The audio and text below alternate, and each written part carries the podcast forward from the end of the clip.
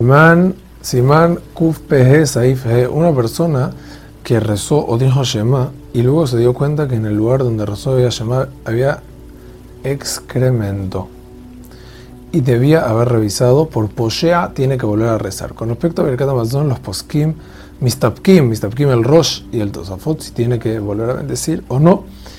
Y Alajale Maase, según los Ashkenazim, el Mishnah Berurah trae que si estaba dentro de sus cuatro amot de volver a bendecir. Igualmente nosotros los Sefaraim no bendecimos. Asimismo, una persona que dijo Birkat Amazon borracho, si estaba muy borracho, loco, yoté, tiene que volver a bendecir, si no, no.